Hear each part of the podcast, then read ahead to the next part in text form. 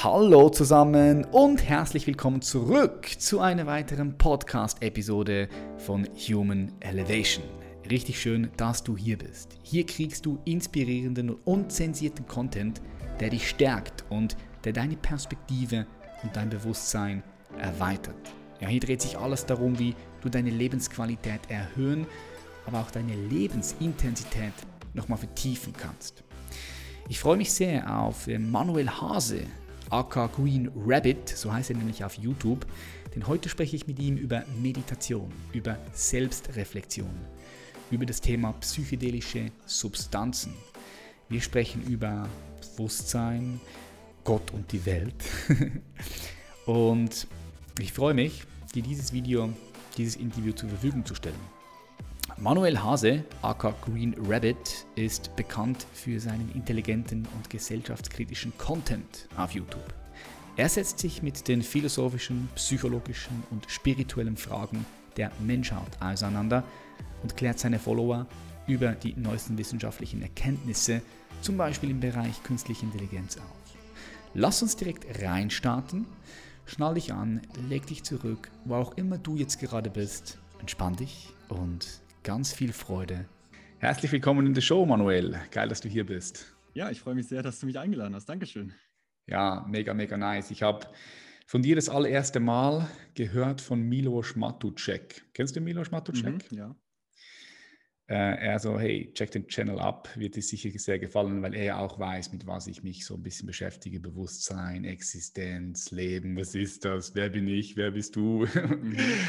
Und da bin ich das erste Mal auf deinen Channel gekommen und habe gesehen, ja, geile Arbeit, die du da machst. Props. Vielen Dank. Ja. Wie lange machst du das schon? Wie lange machst du schon YouTube-Videos? Also YouTube-Videos mache ich tatsächlich schon ähm, seit 2010 oder so. Ähm, aber jetzt in dem Bereich, also den Kanal habe ich 2014 erstellt. Davor habe ich so ein, zwei Jahre noch ähm, auf einem anderen Kanal ähnliche Inhalte gemacht. Da ging es aber noch ähm, um das Thema Nachhaltigkeit zum Beispiel. Also ja, sowas wie vegetarische Ernährung äh, habe ich mich sehr viel mit beschäftigt und äh, nachhaltiges Wirtschaften. Ähm, und dass es in diese Richtung Philosophie und Spiritualität ging, das kam dann ja so innerhalb der ersten ein, zwei Jahre von Green Rabbit. Das war dann so ab 2014, wie gesagt, da habe ich den Kanal gegründet. Ja, und seitdem mache ich, mache ich den Kanal so. Okay, was krass, 2010 hast du gestartet mit YouTube. ja, was? aber da war es noch, äh, waren es noch ganz andere Sachen, äh, will ich jetzt nicht drüber reden. Ja. Also, ja, also, also Jugendsünden, ne? Also ich war okay. ja vor, also wie lange ist es jetzt ja, elf Jahre, da war ich ja selber noch so 16, 17 so in dem Bereich und mhm. das, da war ich noch mit ganz anderen Dingen beschäftigt und dann war das eher so ein Unterhaltungskanal und damals war ja so diese Anfangszeit von YouTube, ne? Äh, wo dann halt so äh, diese ganzen Comedy-Kanäle auch ähm, dann so langsam kamen. Und das war halt so mein Ding, so am Anfang. Aber deswegen war YouTube halt schon immer so in meinem Herzen. Ähm, und mhm. deswegen, als ich mich dann mit anderen Dingen anfing zu beschäftigen, war für mich eigentlich sofort klar, dass das muss ich auch irgendwie mit der Welt teilen, eben über diese Plattform. Geil, geil. Also das heißt so zehn oder elf Jahre schon YouTube-Erfahrung. Darum habe ich gefragt, weil ich bin jetzt seit 2014 im Game. Mhm. Und wenn ich so zurückblicke, also es hat mein Leben schon krass verändert. Wenn ich ja. also die Reisen, meine Gedanken, die ich teile, meine, meine Learnings, es hat alles verändert. Ja. Ähm,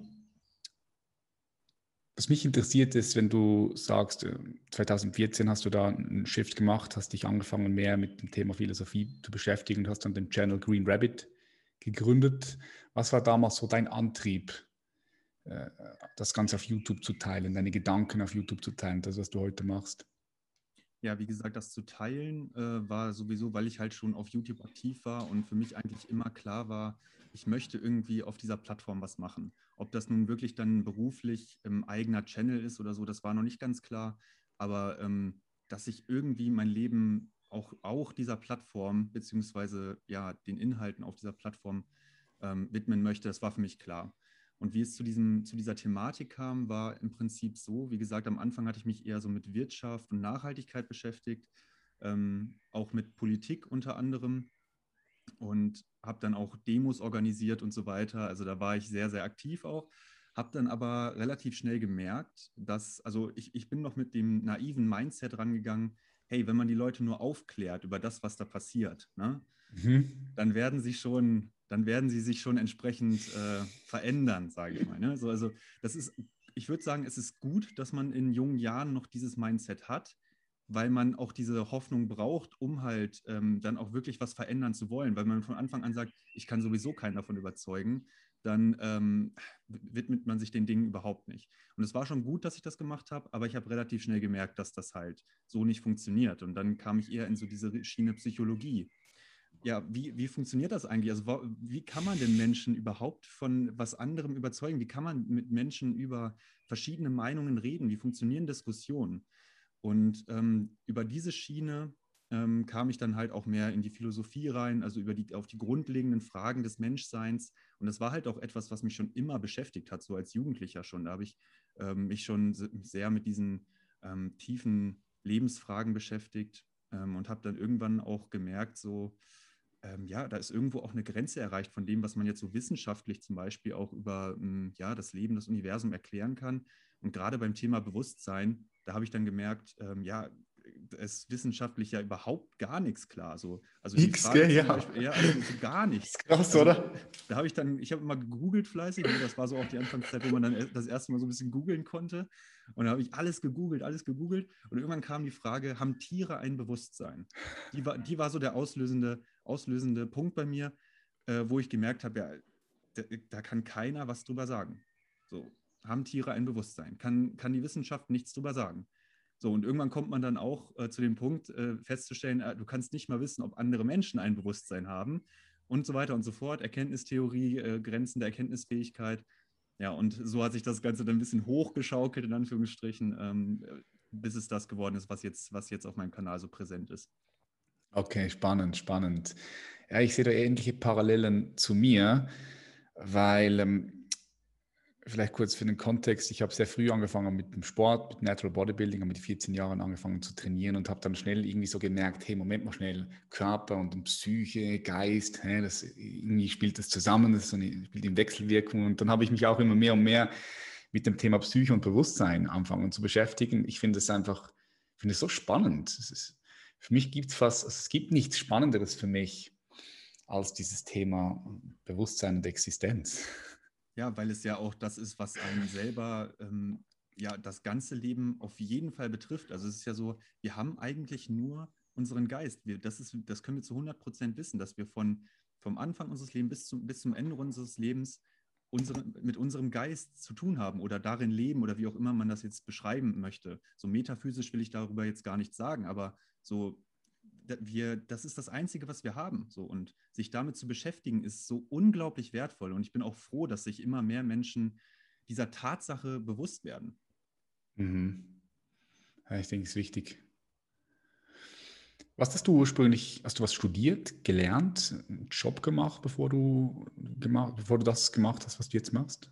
ja, damals, als ich halt mich noch mit so Politik und Wirtschaft beschäftigt habe, ähm, habe ich mich auch entschieden, Wirtschaft zu studieren. Ich habe Volkswirtschaftslehre studiert und ähm, es ging dann schon während meines Studiums in diese andere Richtung, meine Interessen, aber ich habe das Studium trotzdem durchgezogen. Also ich habe den Bachelorabschluss noch gemacht in Volkswirtschaftslehre, Master dann nicht mehr, aber ähm, genau, den Bachelorabschluss habe ich noch gemacht. So, das habe ich in der, in der, Hinterhand noch so, falls mal, was weiß ich, was für Dinge auftreten, aber ähm, grundsätzlich, also mir war es halt auch wichtig, diesen Abschluss zu machen, einfach auch, um mal wirklich dieses tiefgehende wissenschaftliche Arbeiten gemacht zu haben. Das hilft mir auch unglaublich jetzt, glaube ich jetzt mache. Klar, klar. Ja, ich, ich, ich, ich finde es eh, eh wichtig, dass man irgendwie auch mal was, was durchzieht. Ich, ich, ich, was ich wahrnehme, ist, dass viele junge Menschen so vom einen Ding zum anderen springen, ohne wirklich jemals etwas durchgezogen zu haben. Mhm ich denke, so durchziehen und durchbeißen ist schon auch eine wichtige Eigenschaft und Fähigkeit, die man als menschliches Wesen braucht, so aus meiner Perspektive. Ja, und was auch ähm, einem unglaublichen Mehrwert geben kann, den man vielleicht vorher gar nicht vermutet hat. Hm. Das unterschätzen viele, weil wenn man dann halt so eine Ausbildung anfängt und dann merkt so, ah, ist vielleicht doch nicht das Richtige, und dann macht man die Ausbildung aber fertig und daraus ergeben sich ganz neue Möglichkeiten. Zum Beispiel dann ein Studium in diesem Bereich anzufangen und dann merkt man, ah ja, stimmt, die Organisation von dem, was ich da vorher handwerklich gemacht habe, vielleicht, das ist voll mein Ding. So, mich interessiert es, mit Holz zu arbeiten, aber dieses äh, Stumpf, Tischler oder was auch immer, das mag ich nicht so. Aber das Organisieren von dem Ganzen und mich mit Holz zu beschäftigen, das zum Beispiel gefällt mir mega.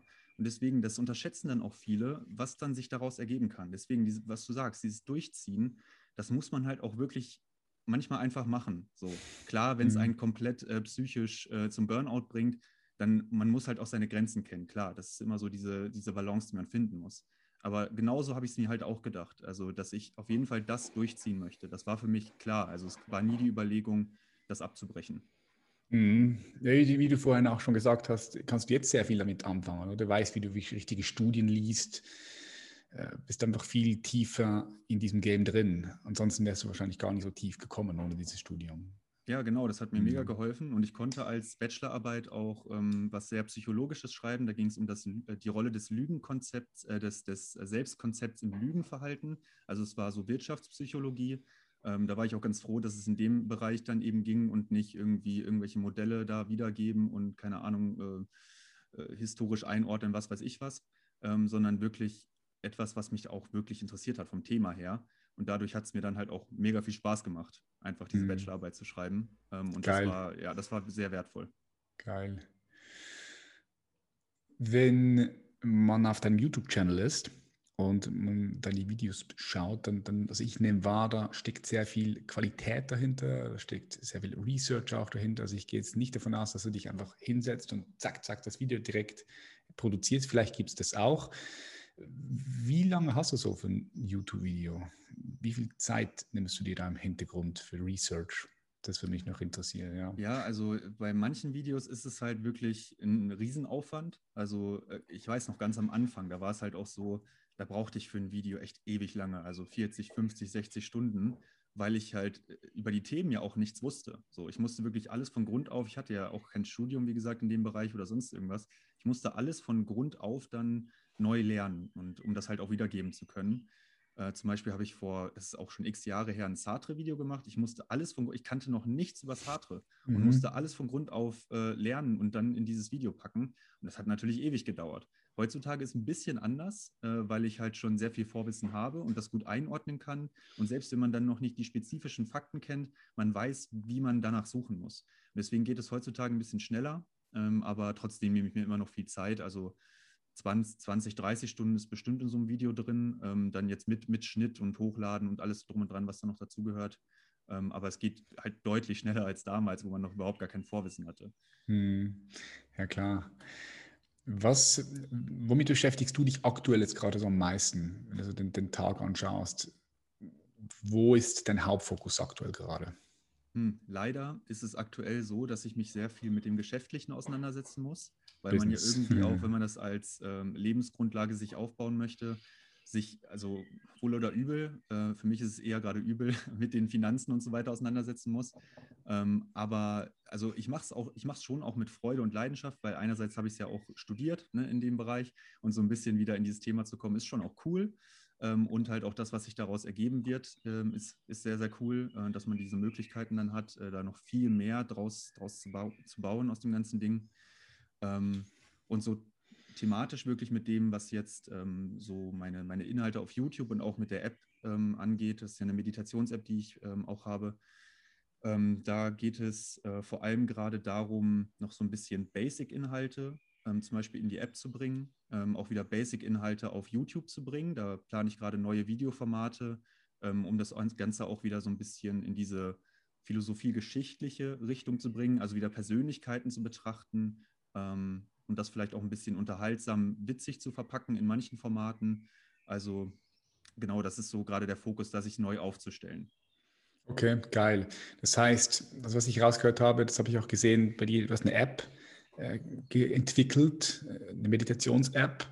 Und jetzt geht es dir darum, auch das natürlich dementsprechend auch zu vermarkten, Business draus zu machen. Da ist jetzt voll dein Fokus, Verkauf, Marketing, diese ganzen Bereiche, Finanzen. Ja. Okay, geil, genau, geil. Genau. Also ja, das, das gehört halt Komplex. halt dazu, ne? natürlich ja. auf jeden Fall. Und ähm, also ich habe da auch schon mehrere Leute im Team, also gerade für die Entwicklung natürlich habe ich da, also das könnte ich nicht selbst, selbst wenn ich die Fähigkeiten dazu hätte, könnte ich die, mir die Zeit dafür nicht nehmen, wenn ich gleichzeitig die Inhalte produzieren will. Mhm. Deswegen da habe ich natürlich jemanden, ähm, und auch äh, schon für die Instagram-Seite zum Beispiel, der auch Philosophie studiert, mir also auch bei den Inhalten ähm, da unter die Arme greifen kann.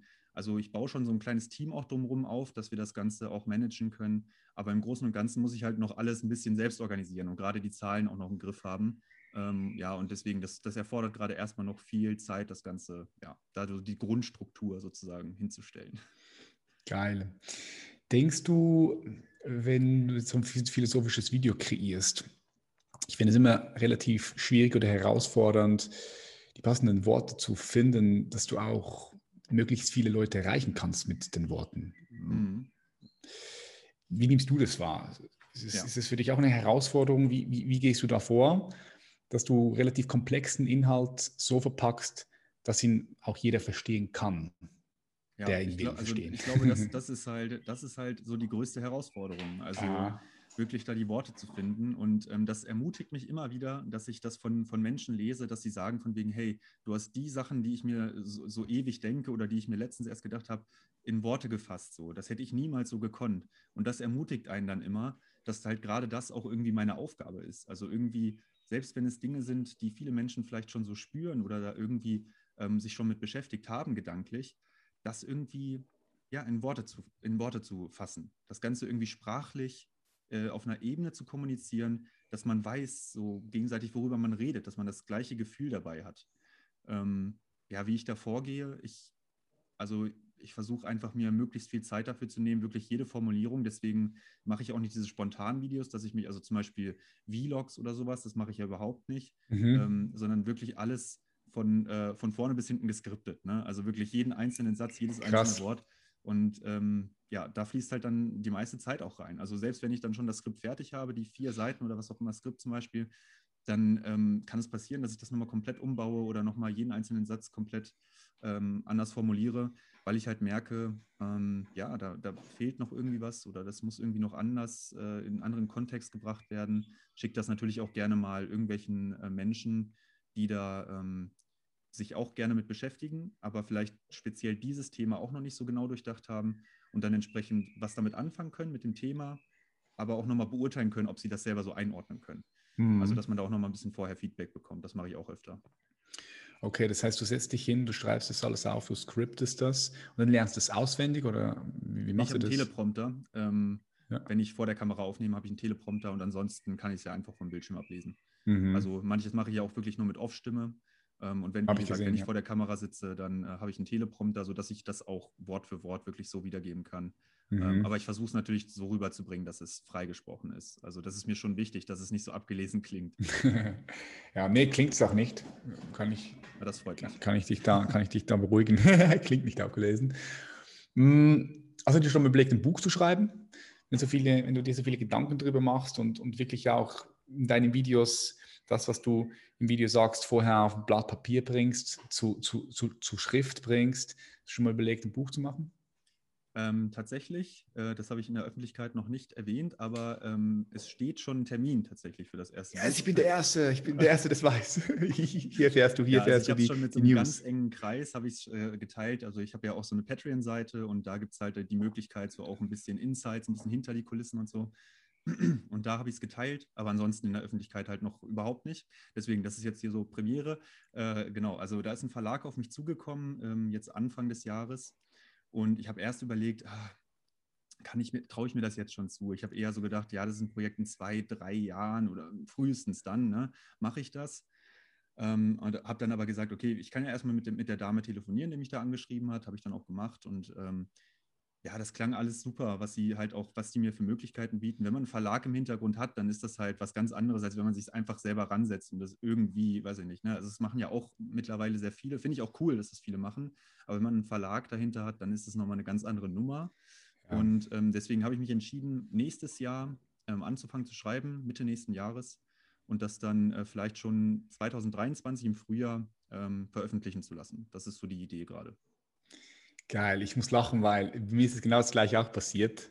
Eine nette Dame von einem Verlag ist zu mir gekommen und mhm. wir haben unterschrieben. Ich, ich habe jetzt Abgabetermin. Ich hätte Abgabetermin gehabt Ende des Monats, aber ich war ein bisschen verzögert. Habe 95 Prozent abgegeben und habe jetzt nochmal eineinhalb Wochen Zeit bekommen, um das Buch noch fertig zu schreiben. Das heißt, ich bin mhm. auch gerade mitten im Buchprozess. Ah, okay. Ja. Und darum habe ich dich auch gefragt, ob du ein Buch schreiben möchtest, weil aus meiner Erfahrung ist es jetzt so, Also ein Buch schreiben ist schon krass. Ich habe das, ich das am Anfang ein bisschen unterschätzt, auch von, von der Zeit her. Also plan auf jeden Fall genug Zeit ein. Mhm. Ich, schwör, ich schwör's dir, plan genug Zeit ein, dass du nicht unter Druck kommst. Ich bin am Schluss schon stark auch unter Druck gekommen, wobei das mich wieder auch gepusht hat und dazu, dafür gesorgt hat, dass ich an einem, an einem Tag so sieben, acht Stunden wirklich dranbleibe mit mhm. zwei, drei kleinen Pausen, Spaziergängen und so. Und das hat dazu geführt, dass ich dann wirklich auch, auch vom Buch aufgesogen wurde. Mhm. Und ich habe einfach für mich so die Erfahrung gemacht, dass du bei all diesen Themen, mit denen du dich beschäftigst, wenn du schreibst, auch nochmal tiefer reinkommst. Also vor allem, wenn du ein ganzes Buch schreibst, du kommst auch nochmal tiefer rein. Ja, also ich habe es in deinem, in deinem Vlog schon gesehen, da hast du auch darüber gesprochen, glaube ich, ne, dass das ja. halt im Buch gerade sehr, sehr ähm, eng geworden ist auch und ja, dass, dass du es vielleicht ein bisschen unterschätzt hast. Ich hoffe, das passiert mir nicht so, also ja. dass ich aus deinen Erfahrungen da äh, schon irgendwie was mitnehmen kann, lernen kann. Ähm, meine, also meine Idee ist, dass ich bis Mitte nächsten Jahres äh, dann schon mal so Essays schreibe und ähm, also sozusagen schon anfange mit dem Buchprozess und dann wirklich äh, Mitte, Mitte des Jahres wirklich nur noch die Monate, die ich dann habe, äh, für den Schreibprozess nutze. Also wirklich, also gar nichts anderes mehr dann mir vornehme, sondern wirklich nur noch schreibe. Das ist so die Idee, weil ich habe das ja auch bei, wie gesagt, bei der wissenschaftlichen Arbeit, die ich dann damals abgeben musste, habe ich es halt auch gemerkt, dass diese, dieser, dieser Vorarbeit, das ist halt, das ist einfach der, der größte Teil auch gewesen. Und das Schreiben selbst ging dann relativ, also verhältnismäßig äh, schnell. Und so ja. würde ich es jetzt halt versuchen auch anzugehen, dass ich eigentlich schon so gut vorbereitet bin, dass ich dann nur noch niederschreiben muss. Mal schauen, ob das so hinhaut. Also klar, kann immer noch sein, dass man es sehr unterschätzt, weil es sind ja auch einige hundert Seiten, die man runterschreibt. Ja.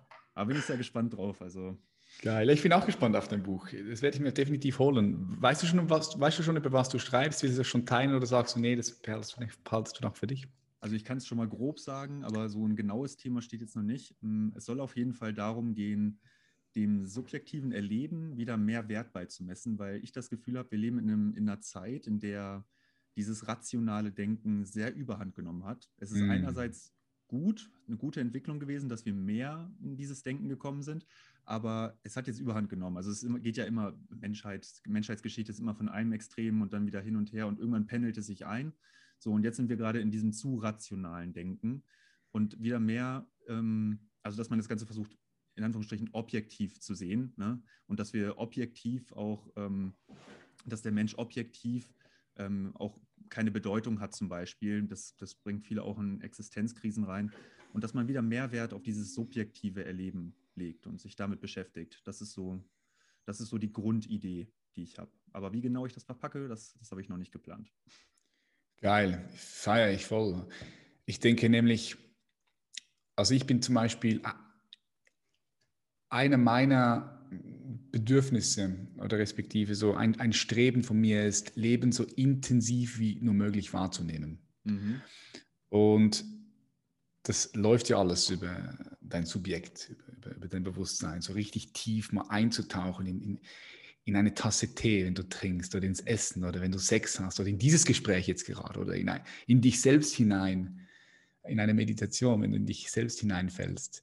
Ich glaube auch, dass das, dass das fehlt. Dass, und, das, und dass, auch diese, dass auch Wissenschaft in dem Sinn an ihren Grenzen ist. Und dass wenn wir die Wissenschaft weiterentwickeln wollen, dass genau das, was du jetzt gesagt hast, diese, diesen mehr Fokus auf diese Subjektivität, dass der kommen muss. Ganz klar. Mhm. Und ich glaube, der kommt auch. Ja, ich denke auch auf jeden Fall. Und ein ganz wichtiger Faktor, das ist mir gerade noch eingefallen, so für, auch für um dieses intensive Erleben, wie du es genannt hast, also wirklich die Dinge intensiv zu erleben, ist dieses, dieses äh, Keyword Dankbarkeit. So, dass mhm. man Dankbarkeit empfindet für eigentlich alles. Also man in der Meditation macht man das ja auch so, da tastet man sich langsam ran. Man ist erstmal dankbar für die Dinge, für die man wirklich dankbar ist, sozusagen. Also da, wo es einem relativ leicht fällt, diese Dankbarkeit zu empfinden, dann tastet man sich vor auf die neutralen Dinge, die einem eigentlich egal sind, aber man empfindet einfach Dankbarkeit dafür. Und dann äh, geht man eben auch auf die Dinge, die man eigentlich ablehnt und empfindet dafür Dankbarkeit. Und das, wenn man das meistert, dann ist man, glaube ich, auf einem extrem guten Weg. Da habe ich letztens was ziemlich Geiles gesehen, das habe ich voll geflasht. Ähm, ich weiß nicht, ob du so Animes schaust manchmal oder ob das so gar nicht dein Ding ist. Nicht so. Ich, ich kenne die Animes noch von früher. Ich habe die ja. so, hab jetzt gerade so Bilder im Kopf. Aber ja. ich beschäftige mich nicht so sehr damit, ne? Ja, ich äh, war früher auch nicht so sehr, äh, also konnte oder konnte mich da auch nicht so sehr äh, reinfühlen, aber Mittlerweile schon, weil, weil das nämlich Stories sind, die, ähm, also das ist nicht vergleichbar mit dem, was man sonst so, also das kommt ja meistens aus dem japanischen, koreanischen, ja, ja also asiatischen Raum halt irgendwie. Ähm, und ähm, da gibt es halt eine ganz andere Wahrnehmung vom, vom Leben und von, also da, die haben eine ganz andere Form von Geschichten erzählen. Und da ist zum Beispiel jetzt ähm, bei dem Anime, den ich jetzt geschaut habe, äh, Hunter x Hunter heißt der. Und da ähm, gibt es eine Szene, in der Dankbarkeit eine extrem große Rolle spielt. Also ohne jetzt zu viel zu spoilern für Leute, die das noch gucken wollen. Eine Person ähm, ist dann äh, Kampfkünstler oder viele sind Kampfkünstler, aber er ist ähm, wirklich auf so eine spezielle Art von Kampfkunst spezialisiert. Und hat aber gemerkt, dass er physisch an seine Grenzen gekommen ist. Also an das, was er irgendwie als Mensch leisten kann in dieser Kampfkunst, da ist er einfach an einem Ende angekommen und muss jetzt irgendwie einen Weg finden, wie er darüber hinaus, darüber hinaus noch weiter wachsen kann. Und dann stellt er sich einfach, stellt er sich einfach in die Landschaft irgendwo und man sieht auch nur, wie die, ähm, wie so nach und nach die Jahreszeiten vergehen. Ne? Man kennt ja diese Szenen, wie dann so ne, im Zeitraffer alles vergeht. Und was er macht, ist, dass er 10.000 dankbare Faustschläge pro Tag macht. Dafür braucht er am Anfang 18 Stunden. Das heißt, er macht 18 Stunden Faustschläge und dankbarer Faustschläge bedeutet vorher ein kleines Gebet sozusagen, Hände falten, dankbar sein, Dankbarkeit gegenüber dieser Kampfkunst und dann diesen Schlag auszuführen. Und das 10.000 Mal am, am, Tag. Und das macht er über zwei, drei Jahre hinweg. Und irgendwann schafft er es dann, diese 10.000 Faustschläge innerhalb von nur äh, einer Stunde durchzuführen. Wow. Und dann kann er halt schneller schlagen als, als der Schall. So, das ist so die Grundstory. Ei. Und das hat mich absolut gecatcht, weil diese einfach nur für diese eine Handlung so eine Dankbarkeit aufzubringen, das, also das ist, das, da konnte ich mich so mit identifizieren, weil ich mich ja auch in der Meditation viel damit beschäftige, dass man in dieser einfachen Handlung, zum Beispiel dem Atmen, mhm. voll und ganz aufgeht und nichts anderes, also verlangt oder auf was anderes, irgendwie auf was anderes hinarbeitet, also dass es nur darum geht, jetzt diesen Atemzug durchzuführen. Hm. Anime. Geil, jetzt hast du mir, jetzt hast du mir dann Floh ins Ohr gesetzt. Also, ich, nee, ich habe mich tatsächlich noch nie damit beschäftigt. Also würdest du dann sagen, so Anime ist alles so übertrieben? Ja, schon. Also, ähm, also ich kenne es noch von so einem Anime-Pornos und so, so riesen Schwänzen und so riesen. ja, also das, das ist halt so ein Ding, da muss man halt äh, irgendwie, ne? Oder? Also das ist, das ist halt ein Ding, so ein Stil, der vielen nicht gefällt, das verstehe ich. Aber manche feiern es halt auch mega, das gibt es auch.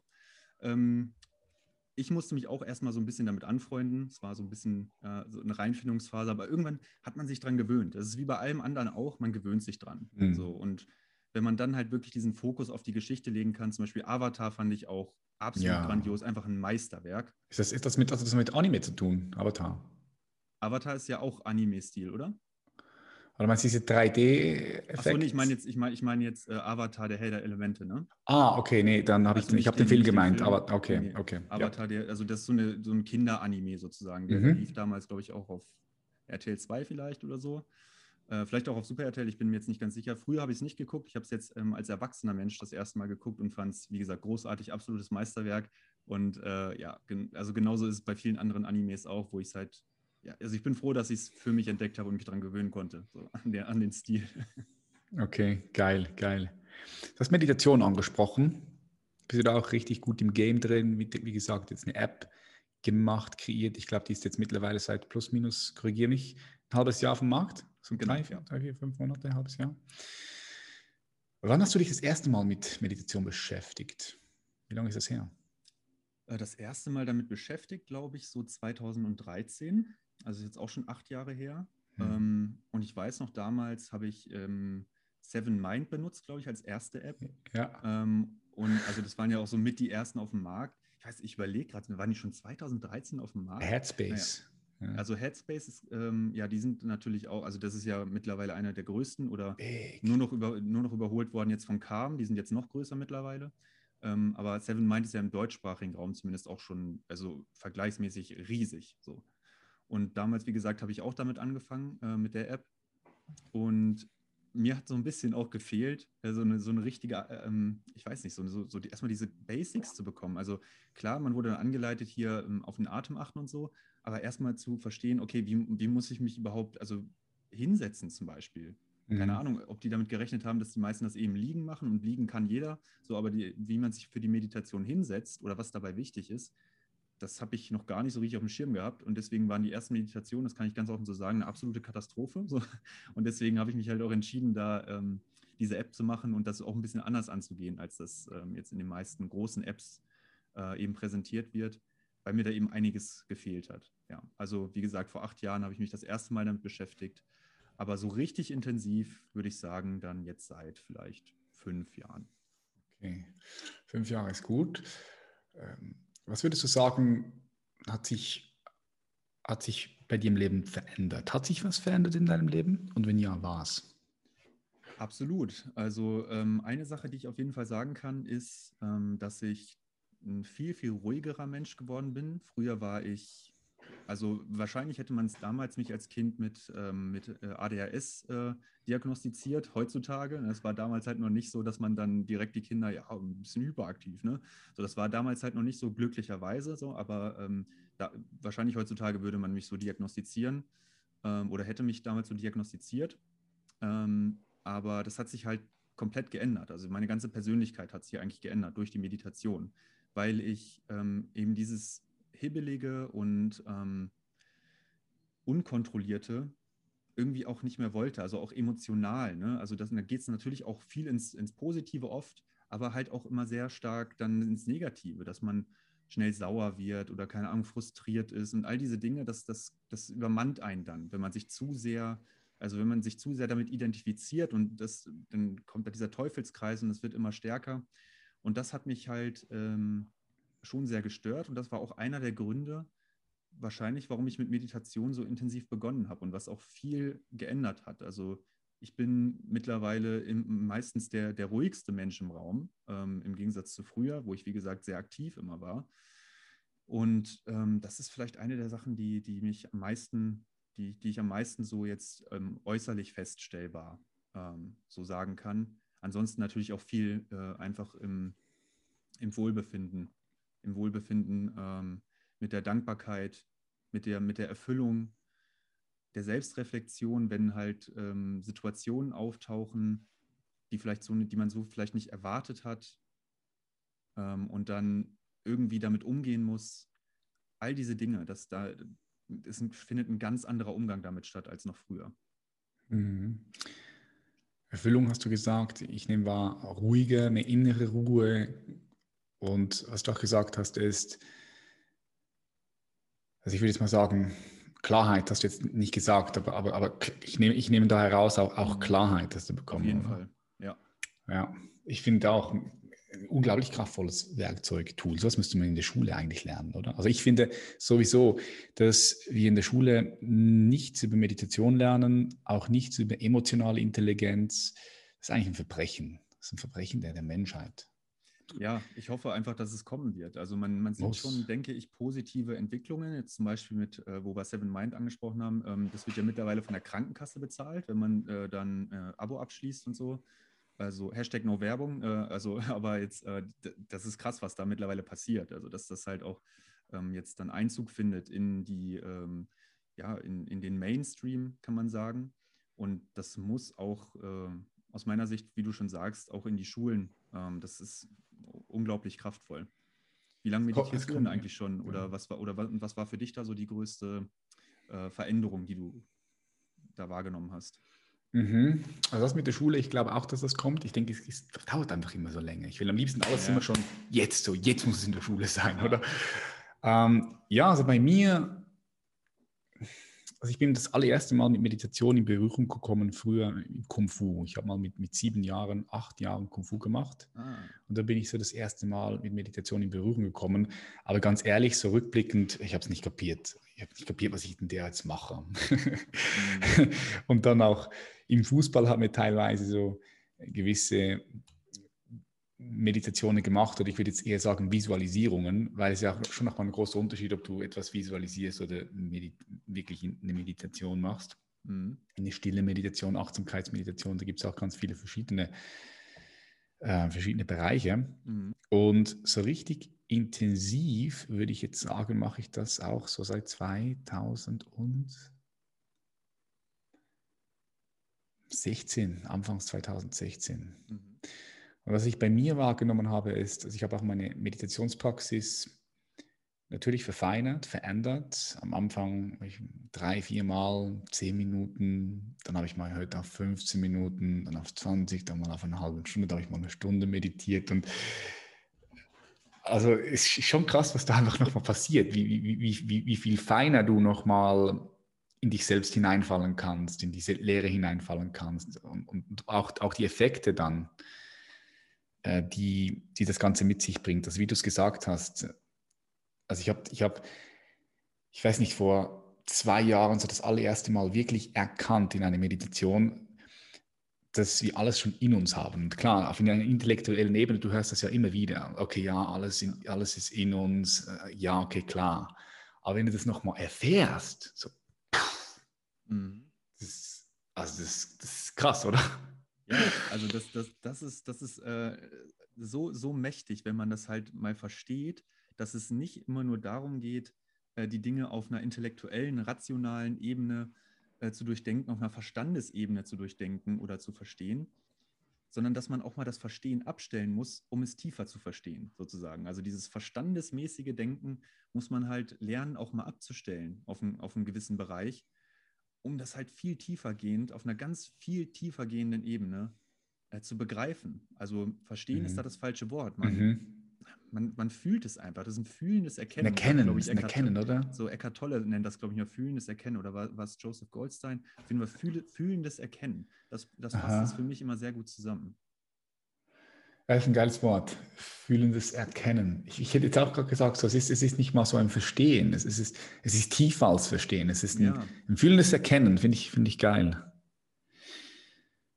Hast du immer, wie ist deine Meditationspraxis? Das interessiert mich jetzt, Manuel. Meditierst du täglich oder gehst du auch mal einen Tick drauf?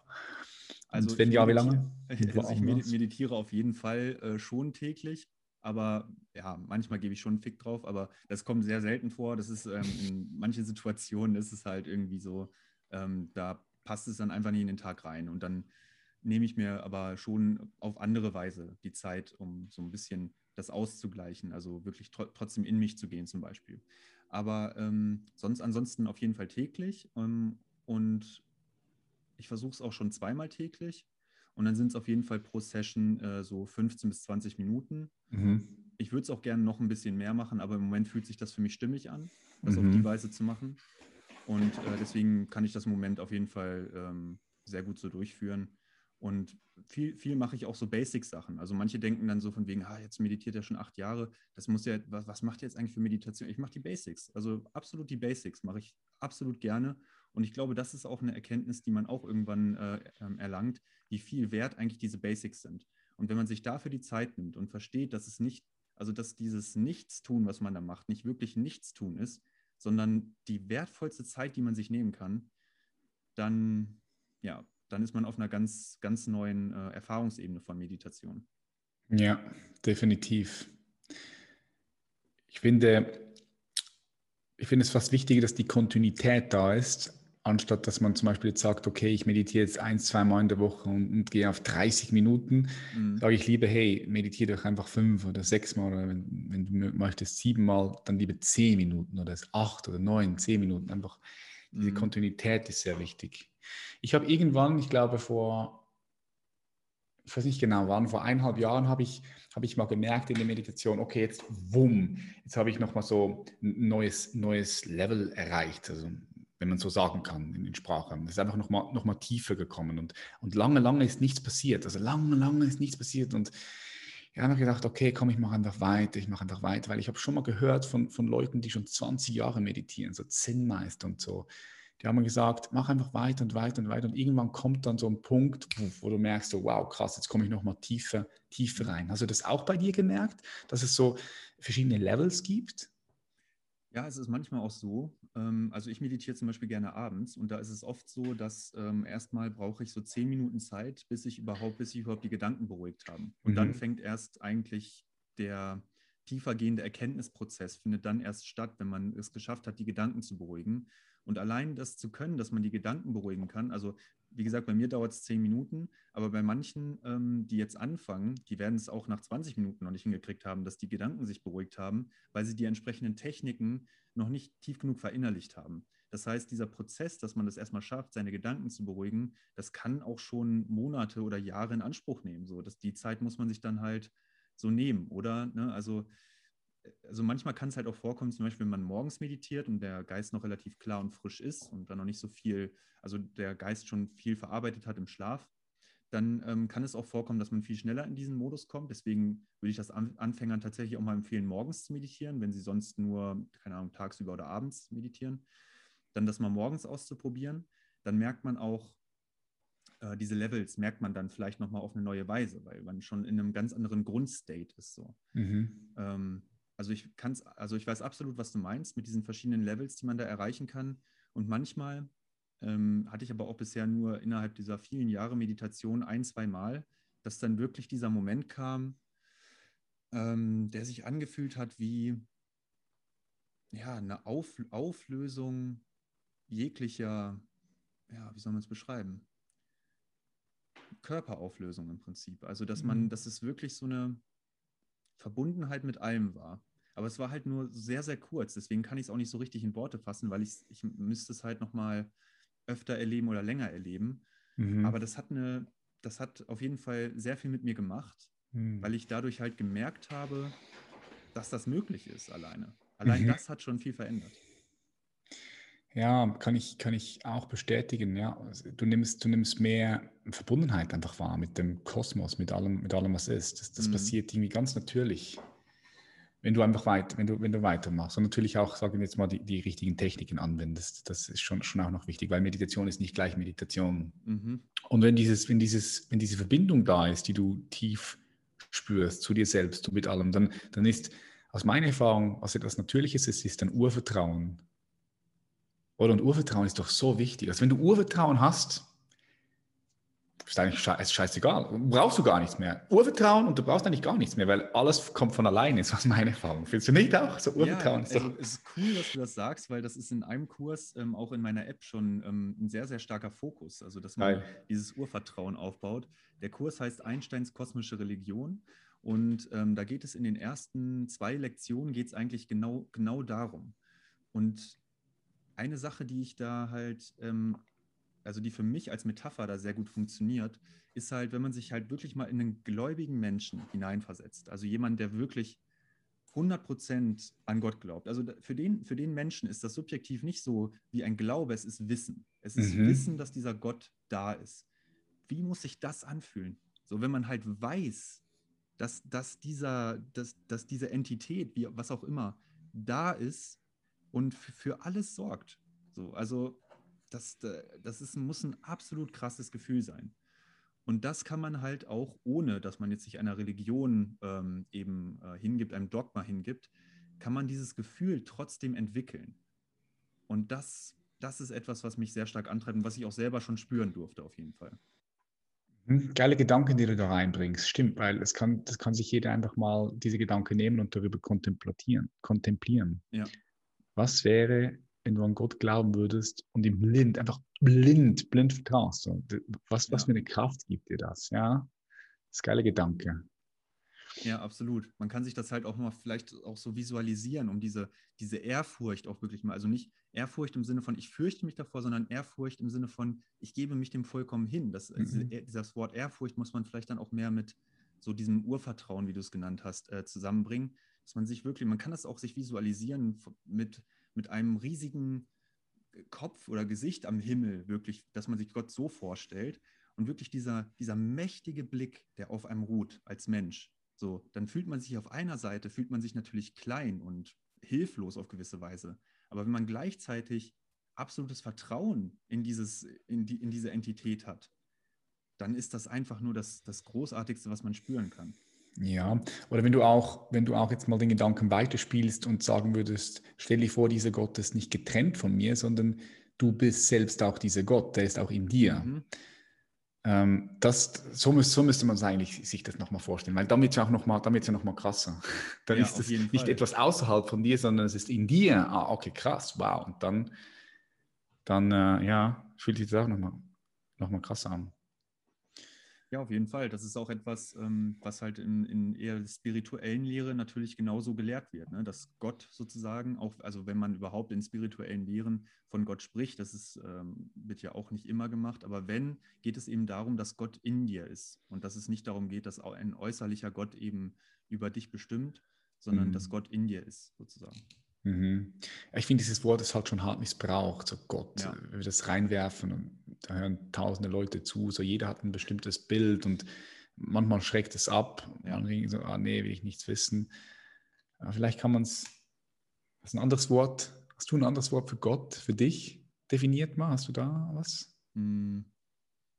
Also ich würde es vielleicht so als so etwas wie die, wie die kosmische Ordnung beschreiben. Also das Vertrauen weil man irgendwie immer das Gefühl hat, so es ist alles, also es ist Chaos. Ich kann, ich kann die Dinge, habe die Dinge nicht im Griff, so, also oder nur ganz wenige Dinge habe ich überhaupt im Griff und da ist es auch nur Einbildung. Also im Prinzip habe ich nichts im Griff, so, ähm, dass man sich dieser kosmischen Ordnung gewahr wird. Also das, das ist für mich so ein Wort, was für mich sehr gut funktioniert. Aber da muss jeder auch irgendwie ähm, für sich selbst auch mal so ein bisschen vielleicht drüber nachdenken. Man kann auch irgendwie was von, von etwas wie einer Weltseele sprechen oder sowas. Mhm. Also das ist, das ist je nach Typ ganz unterschiedlich, was man da, äh, auf was man da am besten und am positivsten reagiert. Also du mhm. hast schon recht, Gott ist da sehr missbraucht und das ähm, ist für viele äh, eher schwierig. Für mich funktioniert das teilweise eher auch gut, aber ja, also ich bin da auch lieber eher so bei irgendwas mit irgendwas mit kos kosmischer Ordnung oder kosmische Seele, sowas in die Richtung. Quelle oder. Mhm. Ich finde immer noch das Beste, das Beste finde ich immer noch Bewusstsein. Mhm. Gewahrsein, rein, reines Gewahrsein, reines Bewusstsein. Weil das ist etwas, was, was ich erfahren kann. Ohne, also ich muss ja irgendwo irgendwie in, Wör in, in Worte ausdrucken, ausdrücken können, was, was ich erfahren kann. Ja. Da kommt Bewusstsein für mich am nächsten. Ja, da gehe ich mit. Bisschen, ja. Was ist, was ist der Unterschied von deiner App gegenüber den anderen? Ähm, auf jeden Fall einerseits, dass es ein, auch einen Theoriebereich gibt, ähm, also dass man nicht nur ähm, jetzt zum Beispiel bei den Kursen, da ist auch viel Theorie mit drin, was heißt viel, also ähm, ein bisschen Theorie beziehungsweise auch Inspiration einfach mit drin, unabhängig von den geführten Meditationen. Also der Aufbau und äh, wie das Ganze präsentiert wird, ist auf jeden Fall anders. Und inhaltlich ist es auf jeden Fall auch ein Riesenunterschied, denn wir hatten ja schon darüber gesprochen, Meditation kann ganz viele unterschiedliche Bedeutungen haben. Mhm. Und bei den meisten äh, Apps oder ja, also bei so ziemlich allen, die jetzt so die, die großen Apps sind, ähm, ist halt, ist halt eigentlich immer nur die Achtsamkeitsmeditation und dann gibt es halt ja eine relativ beschränkte ähm, Anzahl an Techniken, ja, Bodyscan, Atem, und bei, bei Mindbuilding ist es halt so, dass, es, dass ich da sehr den Fokus darauf setze, eben diese spirituelle Erfahrung zu machen. Also das, was du auch als Urvertrauen ähm, genannt hast, das Bewusstsein zu erfahren, dass man da viel tiefer reinschaut. Also dass man, man braucht dazu auch die Grundtechniken, um überhaupt erstmal zu lernen, wie man das macht, dass man äh, in sich schaut und einfach nur wahrnimmt. Aber dann eben auch diese, geistige Vertiefung auf Themen wie, wie eben diese Spiritualität, alles, was mit dem spirituellen Bereich zu tun hat, dass man da sein Gewahrsein drauflegt und dadurch dann auch ein ganz anderes Lebensgefühl entwickelt. Also es ist eine ganz andere Wahrnehmung der Welt, die daraus entsteht. Und da, darauf liegt der Fokus bei uns. Also das ist halt äh, viel mehr auch Richtung Spiritualität und Philosophie. Also Spiritualität auch nicht in einem religiösen Sinne, sondern ähm, eher philosophisch. Mhm. Geil. Weil ich habe mir tatsächlich gedacht, dass das so der Unterschied ist, dass deine App, eure App noch ein bisschen mehr in die Tiefe geht. Weil ich habe mich auch schon ein bisschen beschäftigt mit Headspace und Seven App und das ist ja auch recht, mhm. ist halt recht kommerziell. Also sehr, wenn, ja, wenn du mal ein bisschen Erfahrung hast mit Meditation, sehr oberflächlich, würde ich jetzt mal sagen. Na klar, ja, auf jeden Fall. Also es muss okay. halt auch eine breite Masse erreichen, das muss man ihnen schon zugute halten. Also ja, klar. mittlerweile hier kam Headspace, ich glaube 100 Millionen Leute ich. nutzen das. Das ist, äh, das ist, Wahnsinn. Und ich finde es super, dass das halt passiert. Ne? Also, dass wir diesen Wandel jetzt gerade wahrnehmen. Das waren vor fünf Jahren oder so, waren es vielleicht noch sechs Millionen Nutzer bei Headspace. Jetzt sind es, wie gesagt, ich glaube 100 Millionen oder so. Das ist hm. Wahnsinn, was da passiert. Und ähm, die Techniken, krass. wie gesagt, die Grundtechniken, die sind absolut wichtig und die sind, äh, die geben einem sehr viel. Ja, und wenn man dann eben Lust hat ähm, und sich damit tiefergehend beschäftigen will, dann kommt man vielleicht auch sowas wie, wie Mindbuilding. Und das würde mich natürlich freuen, wenn immer mehr Menschen sich auch äh, dafür begeistern können. Ja, ist auf jeden Fall. Also ich verlinke all deine, deine Sachen auch hier in den Show Notes. Äh, wer sich das mal anchecken will, mal reinschauen gehen. Ja. Du sagst, ähm, es ist krass, wie, wie, wie schnell das jetzt gekommen ist. Ich, ich nehme das auch wahr. Ich nehme allgemein wahr, dass sich gerade extrem viel verändert. Also ich habe so das Gefühl, so wir, sind, wir sind so mitten in einem Bewusstseins- so nach oben, so wum, wum. natürlich auch durch die ganze Corona-Krise, denke ich jetzt, dass es bei, bei ein paar Menschen diesen Wachstum nochmal beschleunigt hat, also individuell, aber auch kollektiv. Mhm. Was ich auch immer wieder wahrnehme, ist das Thema psychedelische Substanzen. Das wird auch mehr und mehr bekannt und gepusht. Ich habe auch gesehen, mit Sascha Renner hast du, glaube ich, auch mal schon eine Podcast-Episode mhm. gemacht. Ist es auch ein Thema, bei dir? Beschäftigst du dich mit psychedelischen Substanzen? Wie sind also ähm, deine Erfahrungen? Ja, also ich, ich, ich beschäftige mich äh, schon damit. Ähm, ich habe auch schon so ein, zwei Erfahrungen gemacht. Ich habe zum Beispiel mal, ich, ich glaube, es ist auch äh, psychedelisch, äh, oder fällt da auch drunter 2CB. Ah, habe ja. ich mal äh, mit, dem, mit dem Simon von Open Mind, kennt man ja sicherlich auch, wenn man mhm. sich damit beschäftigt hat, ähm, habe ich mit ihm auf Madeira mal, ähm, aber das war eher so ein ähm, sehr subtiles, leichtes High Deswegen kann ich das halt jetzt nicht wirklich als einen psychedelischen Trip oder so bezeichnen. Ich weiß auch nicht, ob das, ob 2CB darauf ausgelegt ist. Ich kenne mich da jetzt nicht so gut aus. Ähm, aber wir haben auch, also ich habe auch schon mal so ein bisschen LSD-Pilze, aber halt nur in sehr kleinen Mengen. Beziehungsweise es hat auf jeden Fall auch eher subtile Wirkungen gehabt. Was hast du da genommen, LSD? Wie, viel, wie viele Menge?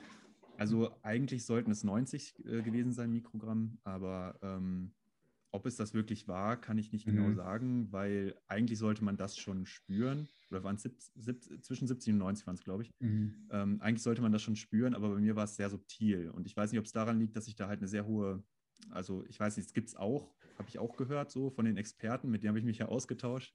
Ähm, ist ja zum Glück im Freundeskreis, da kann man sich da mal ganz gut informieren. Hm. Ähm, deswegen bin ich mir halt nicht 100% sicher, ob das jetzt wirklich dann diese Menge war, weil da hätte ich eigentlich was spüren müssen. Also Mhm. Ja, genau. Und Pilze waren, glaube ich, 1,5 oder so in die Richtung. Okay. Ähm, aber da ist halt auch die Wirkstoffverteilung immer unterschiedlich. Auch, also deswegen, also es war bisher, wie gesagt, nur sehr subtile Wirkungen. Ähm, deswegen kann ich zu so psychedelischen Reisen noch nicht so viel Erfahrungsberichte beisteuern. Okay, spannend. Ich denke, wenn du dich mehr und mehr mit dem beschäftigst, es gibt ja auch nochmal krasse Insights. Ich glaube auch, dass deine Meditationspraxis da nochmal, also dass sich deine Meditationspraxis verändern wird. Das ist so meine Erfahrung. Ich bin jetzt so seit eineinhalb Jahren damit am Forschen auch. Mhm. Und Was war deine letzte Erfahrung, die du gemacht hast? Ja, das war jetzt gerade hart. Das, das war jetzt am, ähm, ich war in Portugal, das war letzten Freitag, da habe ich eine Nahtoderfahrung gemacht mit äh, DMT 5-MeO. Das war, ja, das war, shit. Also ich bin immer noch am Reflektieren. Und ähm, also es hat schon, also es war schon das tiefgreifendste, die tiefgreifendste Erfahrung, die ich je gemacht habe in meinem ganzen Leben. Es war fuck. Also ich, und ich muss auch ganz klar hier sagen, also es ist nicht für jeden Mann. Auf keinen Fall. Das ist das Erste, was ich. Gesagt habe, was ich Mischa gesagt habe, als ich rausgekommen bin, habe ich gesagt, du, aber also das ist nicht für jeden. Er so, nein, das ist nicht für jeden. ja, ist krass. War, ähm, war, das denn in Begleitung oder? Ähm, ja, in Begleitung. Ja, ja also ja. ich würde es nie ohne Begleitung machen. ja, das muss man, äh, glaube ich, auch immer dazu sagen. Ne? So, ja. Also, weil das halt ähm, viele Menschen ähm, ja, gehen da, glaube ich, ein bisschen zu unvorsichtig mit um, vielleicht, äh, wenn sie Absolut. Hören, ne? Absolut. Ich denke, also weißt du auch, also ich würde jetzt auch, auch fast schon so weit gehen, äh, andere psychedelischen Reisen, wie mit Pilzen oder LSD, also da musst du jemanden dabei haben, der wirklich Erfahrung hat. Äh, ein mhm. Experte, würde ich fast schon sagen. Weil, ähm, also es kann auch richtig hinten, hinten, hinten losgehen. Ja. Also ich glaube, ich wäre vor drei oder vier Jahren, wäre ich wahrscheinlich nicht bereit gewesen für eine psychedelische Reise. Ich denke nicht. Und durch Meditation auch bin ich überhaupt auch bereit dafür Mhm. gewesen, diese, diese Sachen. Ich würde jetzt sagen, ich bin so an einem Punkt, wo, wo ich einfach alles auch passieren lassen kann. Ja. Und als ich in diese, in diese Reise gegangen bin, in diese DMT-Reise, da, da war mir aber auch bewusst so, ich war, ich war ein Teil von mir hat gesagt, okay, ich bin bereit zu sterben. Ich muss einfach alles- loslassen. Ich habe auch meine Frau gesagt, du, ich weiß nicht, ich, vielleicht komme ich auch nicht wieder zurück. Ich hoffe, dass ich wieder zurückkomme. Ich habe schon, hab schon Bock aufs Leben. Aber also muss auch schon bereit sein, wirklich alles loszulassen. Sonst, Ja, sonst, sonst, ist, sonst, ist, sonst ist blöd und ich glaube, sonst kommst du auch nicht bis zu einer gewissen Tiefe. Also, gibt es ja auch verschiedene Durchbrüche, die du haben kannst. Mhm. Ähm, ein paar kommen, also ist nicht jede Reise gleich und auch die Tiefe, die du, die du wahrnehmen kannst, ist, denke ich, nicht gleich. Je mehr du loslassen kannst, je tiefer fliegst du in dich selbst hinein. Ja, alles spannend. Ähm, also äh, das, ist, das ist wirklich mit der Bereitschaft, man muss das wirklich, man muss da wirklich absolut ehrlich mit sich sein. So. Also Mhm. zum Beispiel die, die Empfehlung, die manche aussprechen, ist frühestens ab 18, ne? aber was zum Beispiel auch ähm, äh, Open Mind in sein, äh, immer wieder dann zum Beispiel in seinen Videos sagt, also auf keinen Fall vor 21, sagt er zum Beispiel. Und das würde ich auch, also Mhm. ich, ja. für mich persönlich aus meinen Erfahrungen würde ich auch sagen, also bevor ich 21 war, hätte ich es niemals machen sollen. Nein. So danach, äh, ich würde jetzt auch, also ich bin jetzt 28 Puh. und ähm, jetzt fühle ich mich schon bereit auf jeden Fall, aber also ja auch wie du gesagt hast, vor drei, vier Jahren, ich glaube da nicht mal da, obwohl ich mich da schon viel mit, auch mit so äh, den Sachen beschäftigt hatte, auch meditiert hatte und so weiter, auch da, ja, hätte ich es mir jetzt noch nicht so unbedingt halt zugetraut. Also ich bin froh, dass es ähm, ja jetzt erst zu dem Punkt kommt, ähm, dass ich halt wirklich sagen kann, ich, ich mache das jetzt so. Und ich habe, also jetzt habe ich da auf jeden Fall starkes Interesse dran. Und ähm, das ist jetzt auch schon geplant. Ich sage jetzt noch nicht wann, aber es ist jetzt auf jeden Fall geplant, dass das ähm, demnächst stattfindet mit, mit LSD, ähm, mit einer höheren Dosierung. Gehst du da rein mit 200, 250 oder 150? Nee, so krass oder? nicht. Hö höhere im Sinne von, also höher als das, was ich schon mal Okay, hatte. okay, ne? okay, Also okay, das, ja. das, ich, ich habe jetzt so angepeilt 150. Alles gut, ähm, ja. das- Das ist, glaube ich, noch so ein Stabil. Mittelding. Ich habe auch schon mit den, wie gesagt, mit den Experten darüber gesprochen, die sagen, ja, passt so. Die Aha. wissen, ja auch, wie ich bin. Die haben ja persönlich äh, schon den Kontakt zu mir. Und deswegen können die mir das auch, ähm, haben die gesagt, können sie mir guten Gewissens, können sie mir das äh, empfehlen, in Anführungsstrichen. Ähm, und wie du schon gesagt hast, auch mit der Meditation, ne, mit dem Loslassen, das ist halt etwas, ähm, ja, wenn dann halt so ein Bad Trip kommt oder so der Moment kommen könnte, wo es sich in die Richtung entwickelt, Mhm. da, da ist es, glaube ich, sehr entscheidend, loslassen zu können und dieses Mhm. Verständnis schon entwickelt zu haben, dass man sich nicht zu sehr damit identifiziert, was gerade so ähm, ja, mit den Emotionen vielleicht auch abgeht, sondern dass man das Mhm. loslassen kann. Ja, da bringst du ein paar sehr wichtige Punkte hier mit rein. Ähm, also zuerst mal das Alter, 18, 21, jetzt wo du es so sagst, also 18 ah, ist für mich jetzt auch, wenn ich so darüber nachdenke, zu jung, Mann. Also Ja, auf jeden Fall. 21 ist schon an der Grenze. Also ich denke, es hängt natürlich auch stark damit zusammen, es ist sehr individuell, du musst schauen, wo, wo steht diese Person. Ähm, aber ich glaube fast, dass jetzt, wo du es sagst, dass viele Leute das zu, zu, zu, zu leicht nehmen, glaube ich, und einfach mal, mal rumexperimentieren und, und sich Mhm. De, de, den Schäden nicht, nicht, ähm, nicht gewahr sind. Also der, den Schäden, die sowas anrichten kann. Also ich sehe ein enormes, enormes, enormes, enormes Potenzial, ganz klar, in all diesen verschiedenen Substanzen, Ayahuasca, LSD, Psilocybin, DMT und so weiter und so fort. Aber ähm, also ich sehe da auch viele Gefahren, wenn Mhm. das unbewusst benutzt wird, ohne richtige Guidance, nicht im richtigen Raum. Also es gehört da für mich dazu, richtiger Setting, Raum, richtige Leute um sich herum. Ja. Ja, auf jeden Fall. Also da, ich glaube, da gehen ähm, einige viel zu leichtfertig mit, um, nehmen das dann vielleicht auch, je nachdem, in welchem Kreis man halt auch sich so im Freundeskreis bewegt, ähm, vielleicht sogar als Partydrogen oder sowas. Ne? Also dann vielleicht Mhm. jetzt nicht so eine 200er Dosis oder so, aber dass sie dann sagen, oder dass die Freunde dann sagen, von wegen, ja, so 100 kannst du schon machen oder sowas. Ne?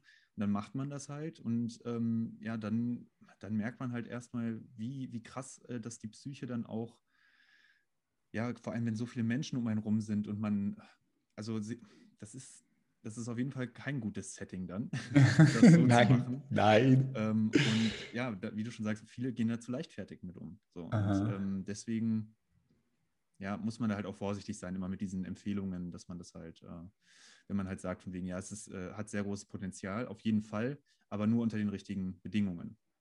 Definitiv. Aber ich bin gespannt auf deine Erfahrung, die du machst. was ja, du darüber denkst und so. Gespannt. Ja, wann ist das? Äh, das sage ich jetzt noch nicht. Okay. Ja, geil, spannend. Aber es ist zeitnah. Es ist auf jeden Fall nicht mehr Monate hin. Okay, geil, geil. Ja, einfach, was ich wahrnehme, ist diese, diese, diese Bewusstseinsstrom, der da, der da, der da am Wirken ist. Eben unter anderem nehme ich auch wahr, dass, dass, dass diese psychedelischen Substanzen, dass das immer mehr und mehr Thema wird, auch, auch, auch, auch richtig darüber geforscht wird. Das ist auch mhm. sehr spannend, ähm, weil es halt noch relativ unerforscht ist. Es gibt viele Companies, die damit arbeiten möchten im, im pharmazeutischen Bereich, auch sehr spannend. Mhm. Also ich glaube, da geht jetzt in den nächsten 20, 30, 40, 50 Jahren geht da enorm, enorm viel. Ähm, ja, ich, bin auch, ich, bin auch, mega gespannt auf die Entwicklungen. Also wir werden ja noch viel mhm. davon mitbekommen. Wir sind ja mhm. noch jung. Deswegen ähm, ja, ich bin super gespannt, weil das jetzt teilweise hat man echt das Gefühl, ziemlich schnell geht. Brutal. Was, was würdest du sagen? Stell dir vor, du gehst zu einer Zeitmaschine und du kommst wieder raus, 2000 und lass uns sagen 50, 55, so 30 Jahre, 35 Jahre, das ist eine lange fucking Zeit. Mhm. Ähm, wie sieht die Welt für dich aus in 30, 35 Jahren? Was glaubst du? Hm. Also, ich glaube, ich glaube, dass äh, die Annäherung zwischen, ähm, zwischen der Wissenschaft einerseits und dem ähm, subjektiven, spirituellen Erleben eine ganz andere Dimension angenommen haben wird. Also, dass da immer mehr, also immer mehr der Austausch stattfindet. Ähm, jetzt auch zum Beispiel Meditation wird, wurde erforscht und es wurde herausgefunden, ah ja, das bringt ja wirklich was, das hat ja wirklich Einfluss aufs Gehirn und so weiter und dass man auch nach und nach versteht, dass es nicht nur darum geht, was im Gehirn passiert. So, das ist jetzt vielleicht gerade noch der Fokus, das ist so der Übergang, aber so in den nächsten 10, 20 Jahren wird da vielleicht auch äh, die Erkenntnis bei vielen stattfinden, ja, dass es nicht nur darum geht. Also zum Beispiel das Buch Der Ego-Tunnel von Thomas Metzinger finde ich dahingehend extrem spannend. Also er geht auch auf sehr viel auf das äh, Wissenschaftliche ein, aber eben auch auf die philosophischen Hintergründe. Er hat eine sehr komplexe, schwierige Sprache, so man muss sich darauf einlassen, aber ansonsten ist es äh, inhaltlich halt schon genau die Richtung, die ich äh, denke, wo es, wo es hingehen wird, so zukünftig. Mhm. Ähm, deswegen, also ja, die, die Erforschung von solchen spirituellen Erfahrungen wird, glaube ich, sehr viel weitergegangen sein. Was man rausfindet, kann ich jetzt noch nicht sagen, ähm, weil sonst äh, wäre ich wahrscheinlich äh, in dem Bereich ähm, ja, sehr, sehr, sehr äh, stark tätig, wenn ich das jetzt schon voraussagen könnte. Aber ähm, ja, ich glaube, da geht es hin. So, dass man, dass die Wissenschaft sich viel, viel mehr damit, äh, damit beschäftigen wird, mit dem Thema Bewusstsein. Und zwar auf einer Ebene, äh, wo man halt verstanden hat, dass es nicht nur darum geht, was wir wissenschaftlich messen können. Mhm. Was, oder was, ne, was wir durch die heutigen wissenschaftlichen Methoden messen können. Ja, also das heißt, die Wissenschaft wird weiterentwickelt. Das, das sehe ich auch so. Definitiv, mhm. ja. Was glaubst du, was bedeutet das für den Menschen, für uns als, als Gesellschaft? Wo leben wir? In welcher Gesellschaft leben wir 2055?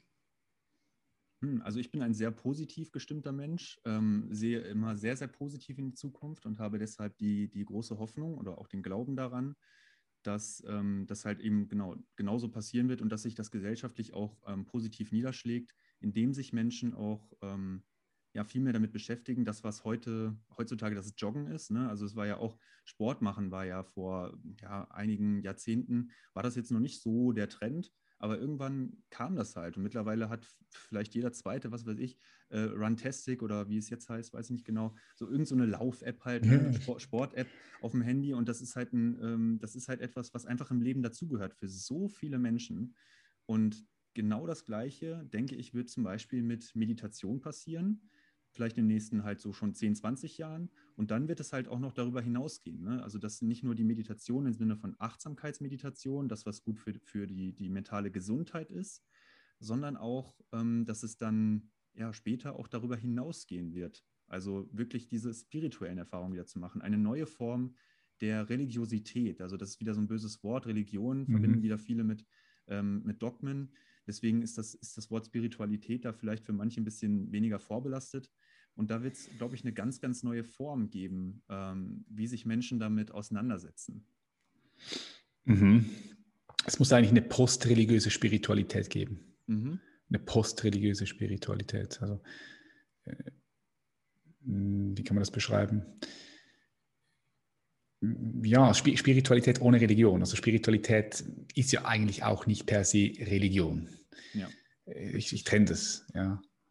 Ja, also ich glaube, definitionsgemäß ist es so, dass ähm, Religiosität ähm, halt dieses Gefühl ist, dieses Gefühl, was man hat, dass es irgendetwas gibt, was über das Individuelle hinausgeht. Und Spiritualität ist die Auslebung von diesem Gefühl. Mhm. Und deswegen sind Religionen auch eine Form der Spiritualität in dem Sinne. Okay. Glaube, so ist es definitionsgemäß. Kann sein, das ja. ist für manche ein bisschen schwierig nachzuvollziehen. Deswegen spreche ich auch lieber dann halt ja wirklich von, von nur von der Spiritualität und dass die, ähm, ja, wenn du es wenn als postreligiös bezeichnen möchtest, ja, also gehe ich mit. Mhm. Ja, geil. Was glaubst du, was braucht der Mensch heute gerade am meisten? So jetzt aktuell, wenn du ihn so anschaust, stell dich vor, vom Mond guckst du runter auf die Welt, du siehst den Menschen als Individuum, als Kollektiv, als eine Spezies. Was glaubst du, was braucht ihr gerade am meisten aktuell? Ähm, ganz ehrliche und tiefgehende Selbstreflexion, würde ich sagen. Wenn das jeder Mensch machen würde, jeder tief in sich geht und genau reflektiert, was da eigentlich passiert, dann würde sich sehr viel verändern.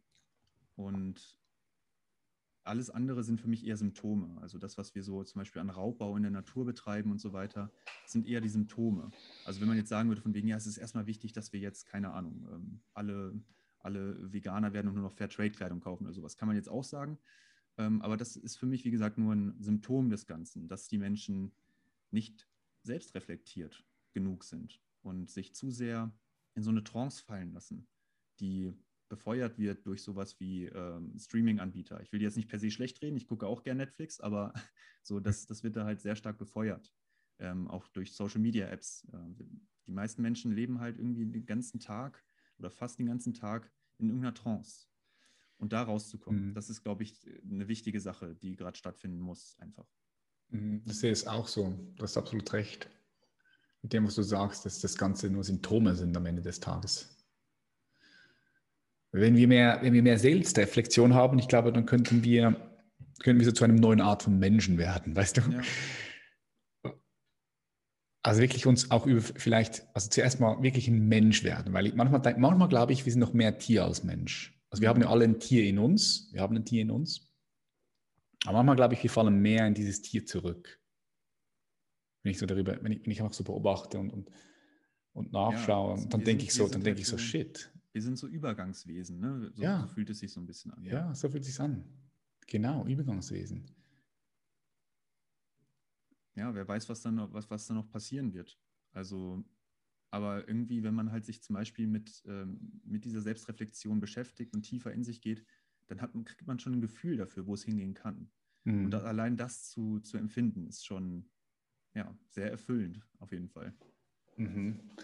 Ja, wir kommen zum Ende. Jetzt habe ich aber trotzdem noch etwas, etwas, was ich dich fragen möchte, was mich, was mich interessiert. Wie siehst du das Thema künstliche Intelligenz? Weil ich habe mal gelesen oder gesehen, du bist da, es interessiert dich auch dafür, bist auch so ein bisschen im Game.